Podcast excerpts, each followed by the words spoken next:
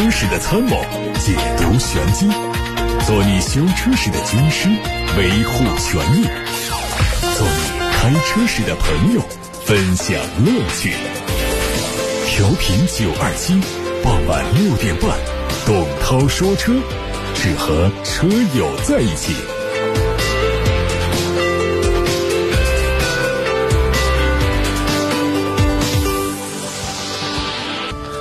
各位晚上好，是董涛。六点半到七点半，董涛说车时间，大家把买车、选车、用车的问题发到直播间，我可以在广播里给大家做回答。提出买车、选车、用车问题的通道，再次跟大家介绍一下，是八六八六六六六六，这是一部热线电话，打通之后跟作息员沟通留言。另外是董涛说车微信公众号和董涛说车微博的留言区，看今天新闻。多家媒体报道说，吉利科技集团下属公司正在招募火箭总师，没错，天上那个火箭，火箭总师、总工程师的大概是这个意思吧。那么，并且是打算跨界造火箭。而吉利集团副总裁杨学良表示，公司主要在设计、研发和发射卫星。招聘火箭人才，主要是做卫星火箭的融合工作，并且强调说，我们不造火箭，发射卫星的火箭是买来的。在其他招聘平台查询吉利集团下属的浙江时空道宇科技有限公司招聘信息时，发现之前发布的火箭总师职位已经被撤销，其他像卫星频率专家、卫星载荷设计师等职位仍然还在招聘当中。外媒说，根据欧洲汽车制造商协会发布的数据，今年三月份欧洲乘用车市场新车注册量急剧下降，同比跌幅达到百分之五十一点八。受疫情影响，欧洲大多数国家从三月中旬开始采取严格的封锁措施，欧洲汽车需求因此下降了一半以上，注册量从去年同期的一百七十七万辆降到八十五万辆，这已经是欧洲车市连续第三个月下降。上个月，除冰岛之外，欧洲所有国家的汽车市场都出现了萎缩。意大利受到的打击最大，注册量从一九年同期的十九万辆大跌百分之八十五，只有两万八千多辆。法国、西班牙也分别出现了百分之七十二和百分之六十九的同比跌幅。和其他主要市场相比，德国的降幅还最小，是百分之三十七点七。从品牌的角度来说，德国汽车三巨头当中，大众的同比跌幅最大，百分之四十四，旗下所有品牌销量都有下降。保时捷的跌幅比较小，只有百分之十三，奥迪的跌幅很大，百分之四十三点八。宝马集团的销量同比下滑百分之三十九，戴姆勒集团的销量同比下滑幅度是差不多百分之四十。日前，乘联会表示，随着复工复产的推进和物流恢复正常，大部分厂家开始恢复考核，但整体库存仍然很高，将不会出现销量的爆发式增长。据经销商调研，四月份厂商目标同比下降百分之八。结合去年调研样本量百分之八十一的总体市场占比，可以推出四月份狭义乘用车零售市场大数在一百三十九万辆左右，同比下滑大概百分之八。海外媒体曝光了奔驰全新一代 C 级车的最新消息，它会在今年三季度在海外正式亮相，计划在明年年初登陆到海外经销商处开售。而国产车型有望在明年完成更新换代。内饰方面换上了全新的悬浮式液晶仪表，并且搭配了一台斜面大尺寸的中控屏。而动力方面会提供 1.5T 的汽油以及轻混系统，2.0T 的插电式混合动力系统，2.0T 的轻混系统以及 2.0T 的高功率发动机，传动系统都是九速的手自一体变速器。2020款的奥迪 A6L 即将上市了，它针对灯光包等配置做了升级。价格方面，内部资料显示，四十一万七千八到六十六万六千八，全系车型都有不同幅度的上调，涨价区间从八千到一万六。具体配置变化方面呢二零二零款的 A 六 L 较一九款做了一些升级，包括说。它的低配车型增加了多色氛围灯和发光门看条，还有 2.0T 的顶配 3.0T 车型都升级了老板件真皮包裹的仪表盘，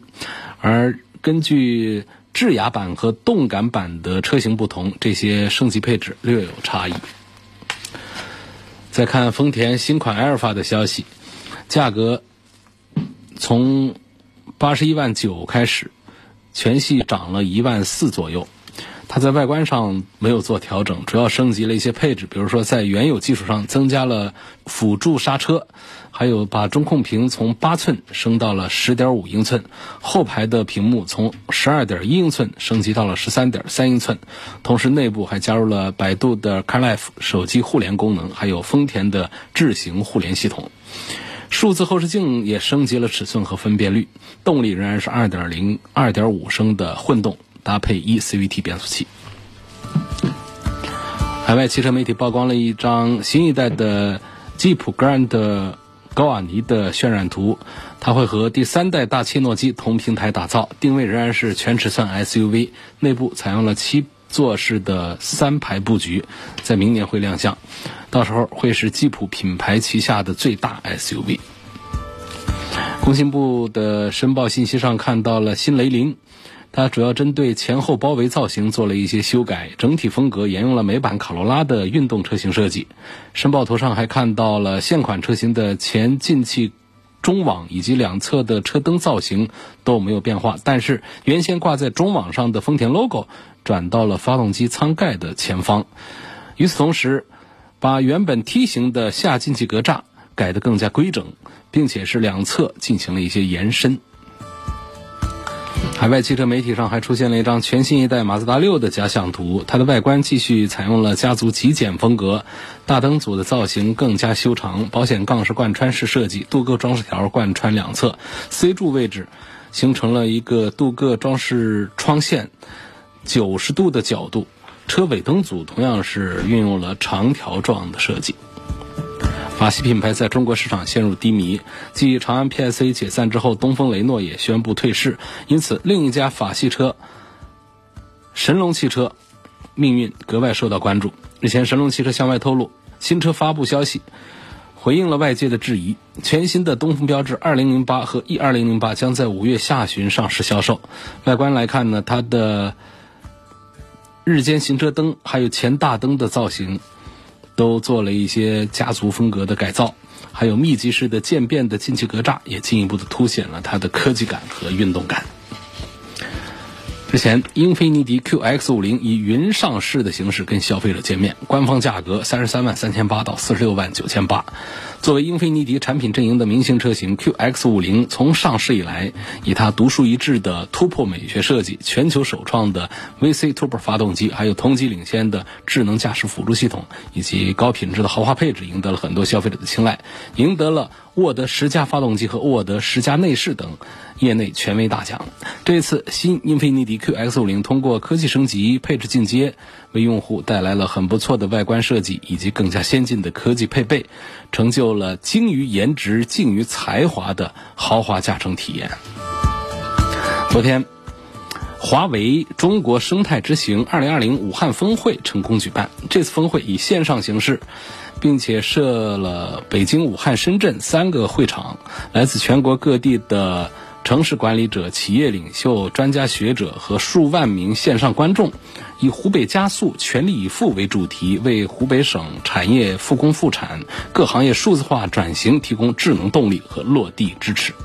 东风汽车集团战略规划部副总经理唐腾在分享中提到，东风汽车通过智慧通勤加顺风车。采用大数据合理分配资源和调度，打好员工返岗的组合拳。同时，东风汽车公司搭建了商会云系统，不少单位同步选择了华为云 MeLink 进行远程办公。同时，在东风微学院推出了多种多样的培训课程，让员工可以时刻充电学习。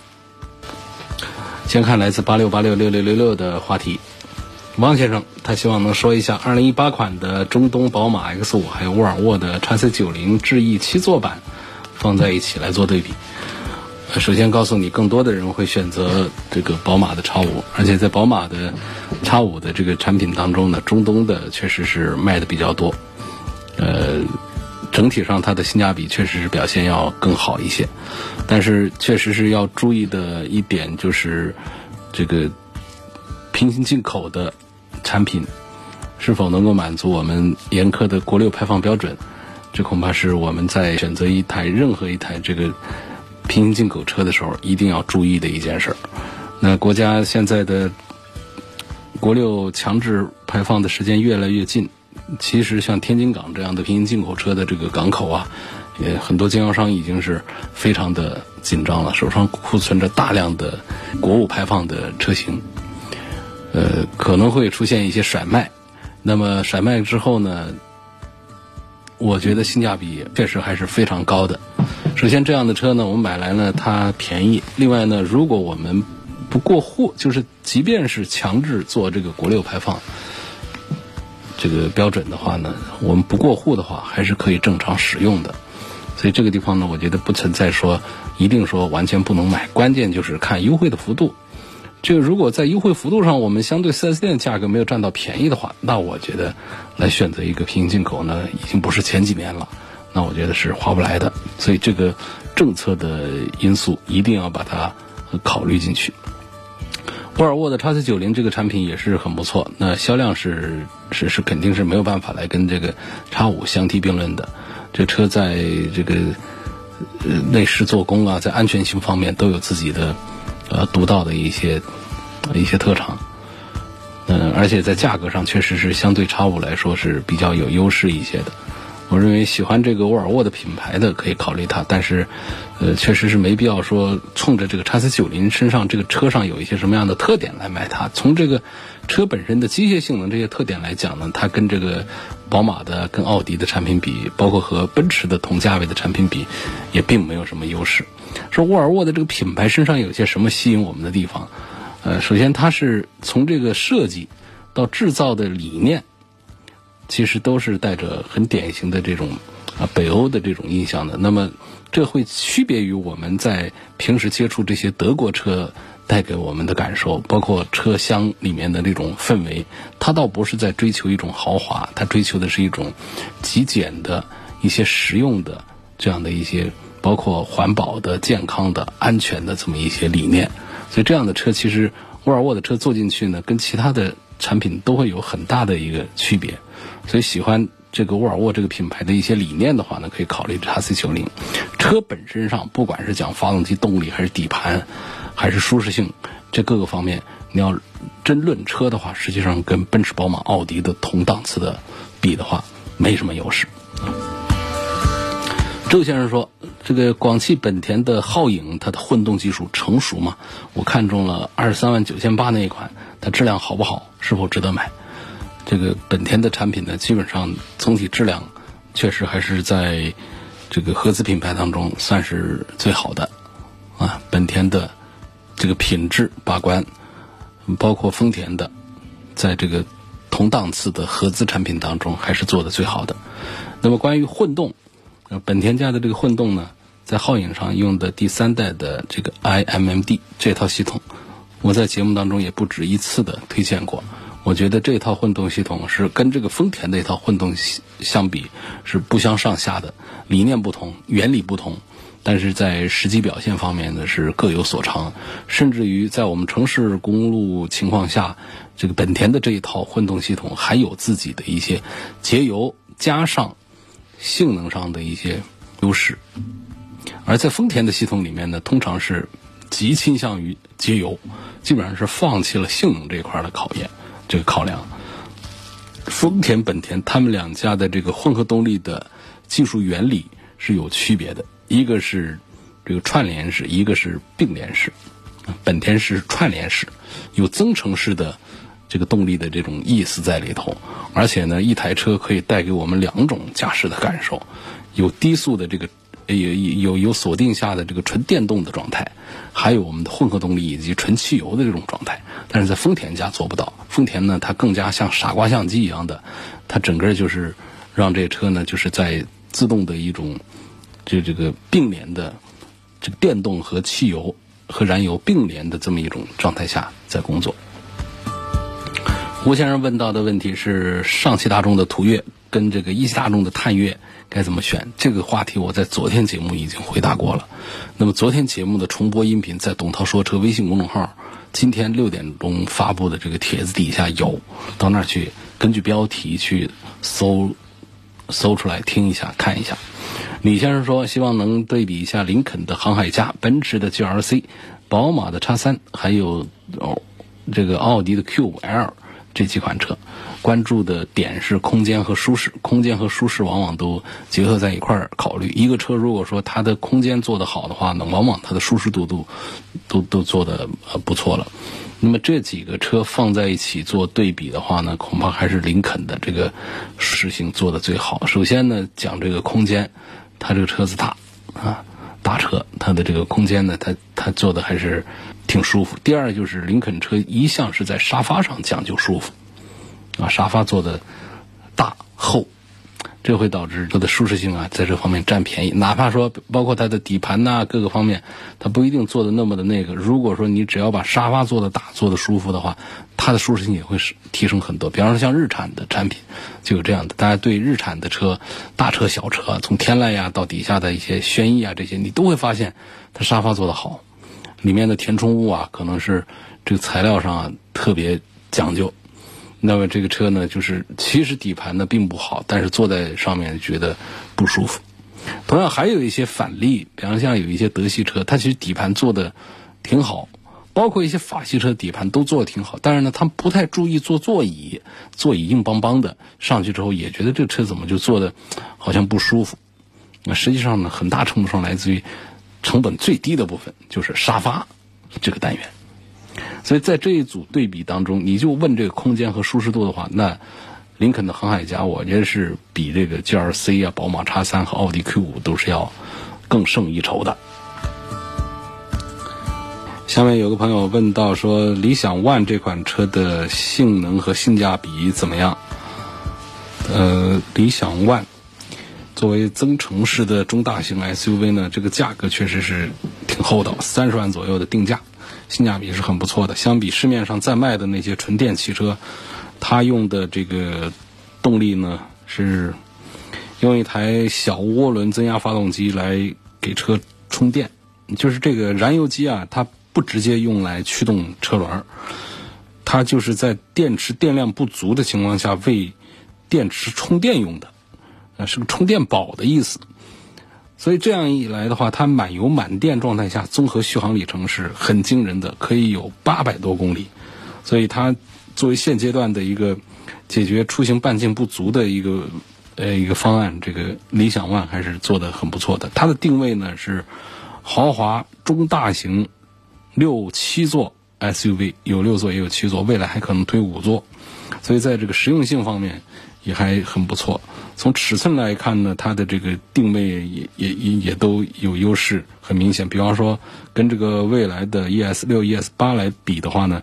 这个它的价格要便宜一些。而从它的这个大尺寸来看，补贴之后的价格三十二万八，所以这确实还是这个有一些优势的。嗯，其实这个未来呀推出 ES 六之后呢，它的性价比就已经比这个 ES 八表现更好，但是这个。呃，理想 ONE 确实是一个很强大的一个对手，嗯，这个它的价格比 ES 六还要便宜一些，不管是配置还是豪华感，呃，传统的一些燃油七座 SUV，可能跟这个理想 ONE 来做对比的话呢，都不是对手，都比不过理想 ONE。奥迪 Q 七。一九款的五五一创的插电混动，这个车的技术怎么样？故障率高不高？然后动力怎么样？后期的费用是不是比纯油车费用要高一些呢？这个大几十万的呃奔驰、宝马、奥迪呢，动力够不用？其实够不够都不用太考虑的。呃，在保养这方面呢，保养的是汽油机的部分。你看换油、换机油啊，什么都是说的汽油机，费用不会因为它有一个插电混动就外高。我觉得同档次的几个产品来说呢，奥迪 Q7 确实是性价比表现要高一些。但是呢，同档次的产品当中，还是宝马的 X5 选择的人更多一些。你现在看到来自董涛说车微信公众号的后台的话题，有位网友叫一条小龙，他问我。他说：“你好，涛哥。由于我单位是露天停车场，夏天车辆外面暴晒，听说铝膜车衣隔热效果比较好，请问有用吗？还有其他方法可以有效降低太阳暴晒对汽车的损伤吗？我我我想说，首先啊，这个太阳的这个暴晒对汽车的损伤啊有，但是我觉得都可以忽略。一个汽车厂家生产一台汽车，在当代啊，不管是从油漆，还是到玻璃，还是到橡胶，还是到粘胶，到纤维，到金属件，到电子元件等等各个方面讲，是考虑的，考虑到了很多的极端情况的，包括耐受高温、耐受低寒，呃，这个低温，包括暴晒，呃，这个等等。所以，对所有的零部件都有这样的一些这个条件和要求，不是普普通通的像我们的家具那样的这个出来就出来的，这个给大家放在室内用的。所以这一点呢，对于车辆的暴晒呢，大家不用太担心，它有损伤。但是对于我们开个十来年的一个车来说，这种暴晒对车带来的伤害，我认为还不如我们在其他方面对车辆更注意一点啊。更值得重视，所以这是关于这个暴晒我的这个这个观点。暴晒给我们带来的最大的困扰是，到夏天我们进车里去热，车本身像有一些车呢，它出现了仪表台的这个这个破裂呀等等这些事儿呢，它不一定是。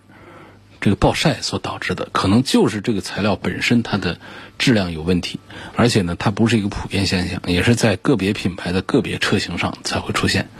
大多数的车，我们一个城市多少几百万辆啊，这个这个这个车，它它根本就说出现这种因为暴晒导致车辆这个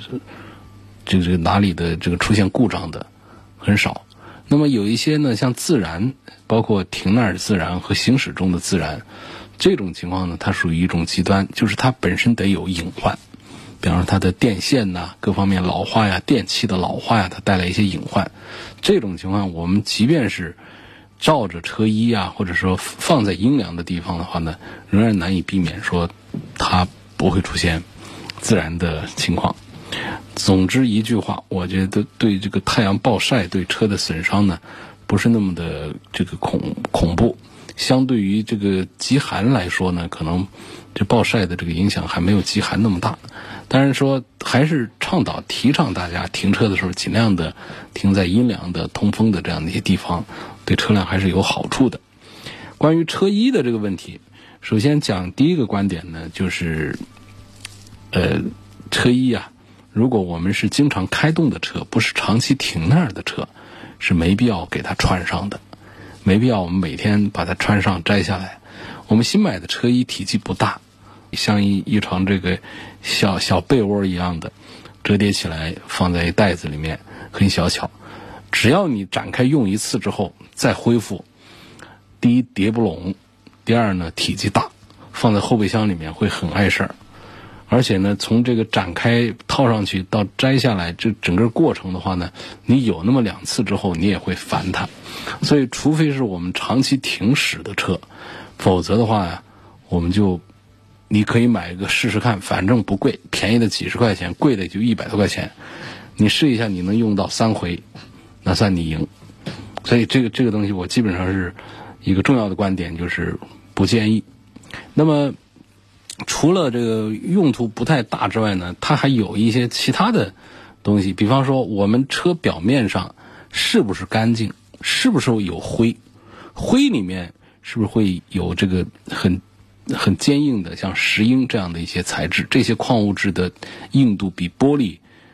都还要高。那么在油漆表面，这个灰啊，它不可能避免。那么我们罩上这个车衣之后呢，就车衣也不可能相对。油漆表面完全静止，风吹一下呀，怎么样一下呀，它总会有摩擦。这个摩擦其实对于我们油漆它本身就带来了一个伤害。能想象这样的一种这个应用场景啊？所以，我我我从这个角度也是不赞成这个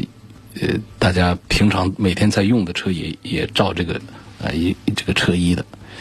呃，还有一点呢，就是关于铝膜车衣和牛津。车衣的这个区别。牛津车衣是卖的最多的，也卖的贵一点啊，而且它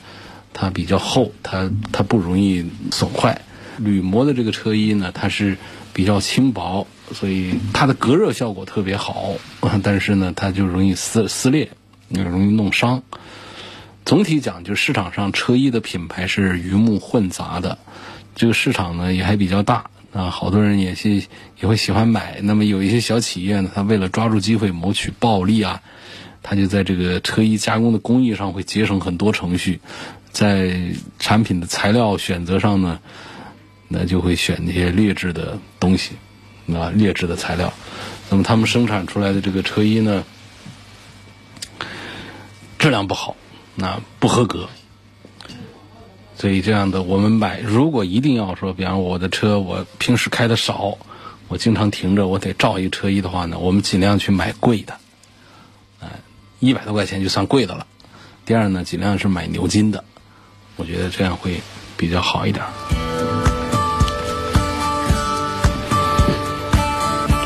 下一个问题说。呃，我今年春节回家呀，就跑高速的时候，在高速公路上扎了一钉子，大概有五公分长，是左后轮。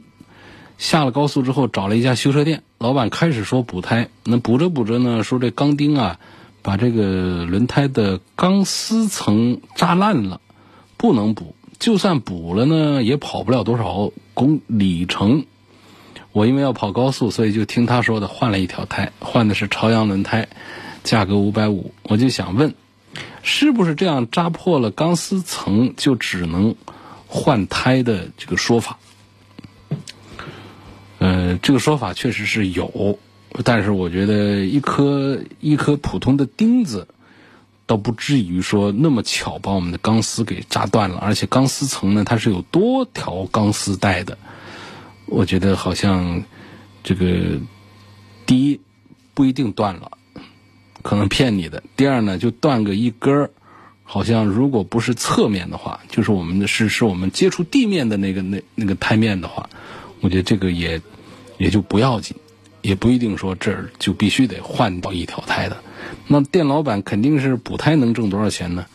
那换一条胎还是利润要更大一些的。嗯，这是第一个问题，就是是否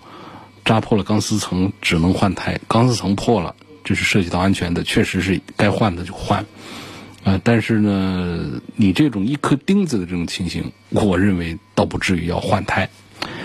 他说第二个问题就是我的车跑了将近两万公里，那么在做四轮换位的时候，我是照正常的程序四轮换位呢，还是先把两个前轮互换，后轮就不再换了，等到四年六万公里的时候把四个车轮全部都换掉，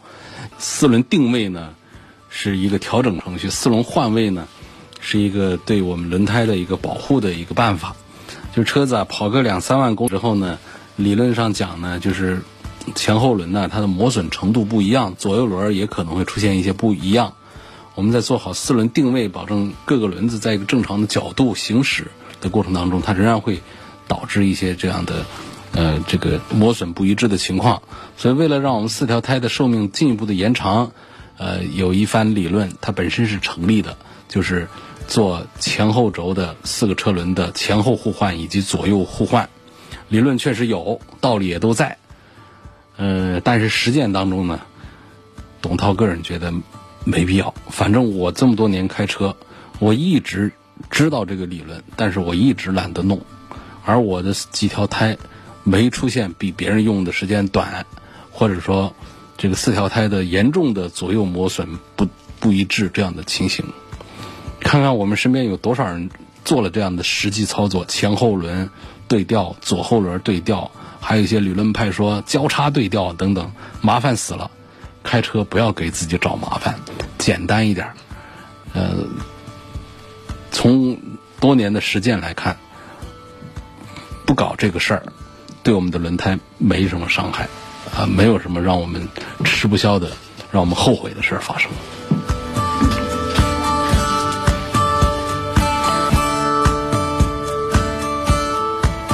有个网友说，Q5L 奥迪 Q5L 发动机变速箱故障率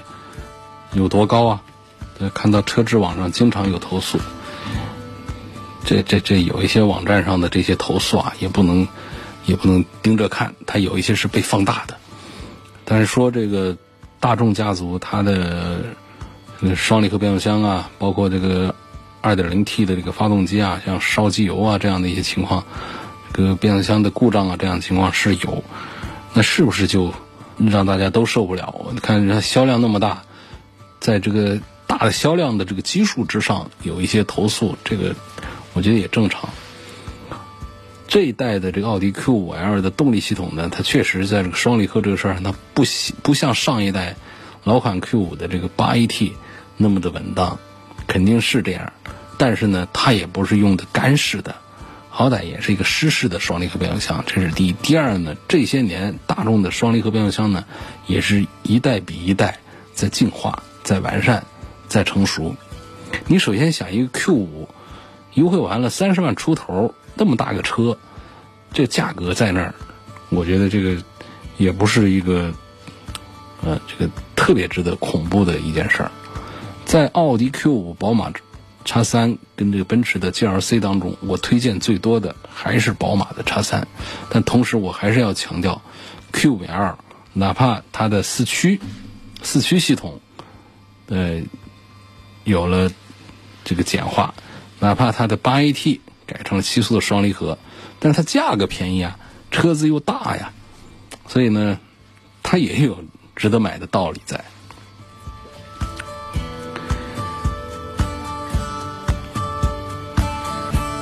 下面有一个刷屏的，我提醒一下，就是有位姓张的朋友，没必要刷屏，刷屏会影响影响我看到更多人的提问，所以你这条问题呢，我也就不大好回答了啊，抱歉。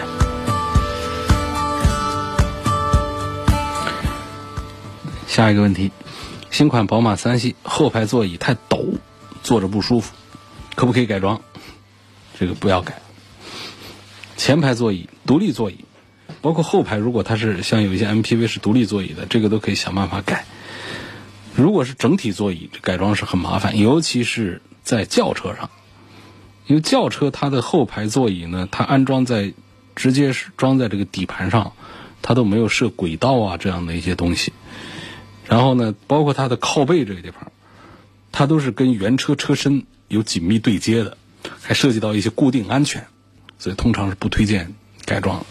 那我们发生事故的时候啊，在碰撞过程当中，这座椅啊一定得是固定的很牢的，那不然的话，在巨大的惯性作用下，就可能会有二次伤害发生。所以这个座椅啊，轻易不要随便瞎改，它不是我们家里换个板凳就换一个的。车上的座椅是属于舒适键，同时也是属于安全键啊。下一个问题说，哈弗 H 六二零二零款的铂金冠军版故障率高不高？啊，它的七速双离合变速箱跟发动机匹配怎么样？可不可靠？我打算十二月份买这个车，希望能回复一下。长城从二零一六年开始，逐渐的把这个六 AT 普通 AT 变速箱。逐渐的替换成了七速双离合，自家产啊，自家造的，自己研发、自己生产的。那么现在已经是完成了哈弗的全系切换。那么魏这个车一推出来，都是七速的双离合，所以这就意味着你要想买长城家的哈弗或者是魏的话呢，你已经没得选择了，都得面对长城自家造的七速双离合。那好在一，它是个湿式的啊。嗯，第二个呢，就是它在这个技术起点上还比较高，都是从奔驰挖来的这个变速箱的设计师、总工程师来做的，所以目前的口碑还不错。关于它和发动机的匹配呢，开过的会有个印象，就是它的起步动作会迟缓一点，起步动作迟缓，然后那个换挡不是那么积极，不是那么勤快。这是有意为之，就是这种，嗯，调教其实是和稳定性做了一个交换，是换来稳定性的。你那种太密的这种这个齿比的变动的话呢，摩擦更多。呃，双离合变速箱怕就是怕的这种低速这个挪车呀、频繁的换挡啊这样的这个操作带来的一些热量的一些问题，导致稳定性下降。所以它。这个包括长城在内，还有其他的我们很多的这个呃用双离合变速箱的厂家在做调教的时候，都倾向于让它换挡晚一点，这就会让它的起步啊这些操作当中啊低速啊这样的一些情况下，会感觉动力不足，有一些迟缓的情况，这是一种故意的调教。起亚 K 三的手动挡，一七年的开了九万公里，车子一直很好。它目前呢，这个怠速不稳定，正常八百转，现在行驶的时候挂空档呢是达到一千转，停车才能回到八百转。问是个什么原因？怠速不稳定，这么一个跑了九万公里的车呢，大概率事件呢是要清除一些积碳了。我们汽油里面的积碳，汽油里面的胶质啊，这样成分比较多。所以在包括我们的这个现当代的这个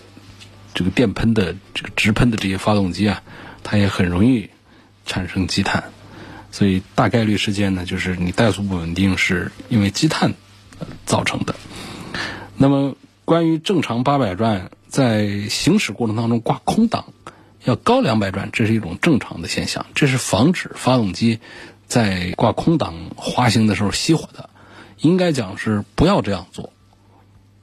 不要在行驶过程当中挂空档，这是有熄火的风险。熄火会带来我们车辆的助力啊，这个转向助力啊、刹车助力啊，各方面都失灵，呃，都都消失，导致我们车辆在控制方面会有风险的。那么，正常八百转行驶时挂空档滑行一千转。这恐怕应该是电脑的一个程序设置，这是一个正常的现象。CVT 变速箱是不是起步都比较慢？是的，这是跟它 CVT 里头的结构有关联的。那么速度跑起来之后，它会是在一种非常节油的这个优势程序下来运行。但是起步的时候，它正因为这么一种结构原理，它容易打滑，内部打滑，不是车轮在地上打滑。内部打滑，所以它的起步它会慢一些，这是它的本质特征，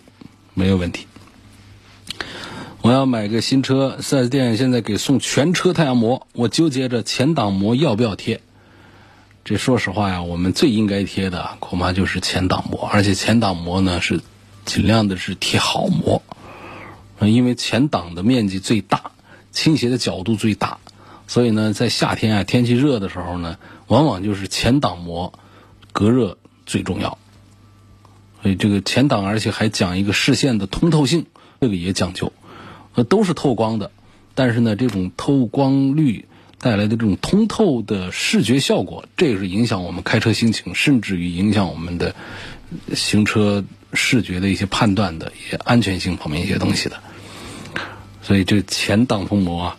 要贴。尽量的好一些的，侧面的也不是说就要贴水货的，也得尽量质量好一点。所以四 S 店给你送这个全车膜，如果带前挡的话，你你你你你尽量的还是给贴上前挡的。好，今天就到这儿，感谢大家收听和参与每天晚上六点半到七点半钟直播的董涛说车节目。更多的选车用车提问，大家明晚六点半到七点半收听提问，还可以通过董涛说车的全媒体平台提问。全媒体平台包括了蜻蜓、喜马拉雅、微信小程序梧桐车话、车架号、易车号、九头鸟等等平台上的董涛说车专栏。那么还包括了董涛说车的同名微信公号和微博，大家可以在微信、微博以及微信小程序梧桐车话上。提出更多的选车用车的问题，我抽空的时候给大家做手机端的线上的解答。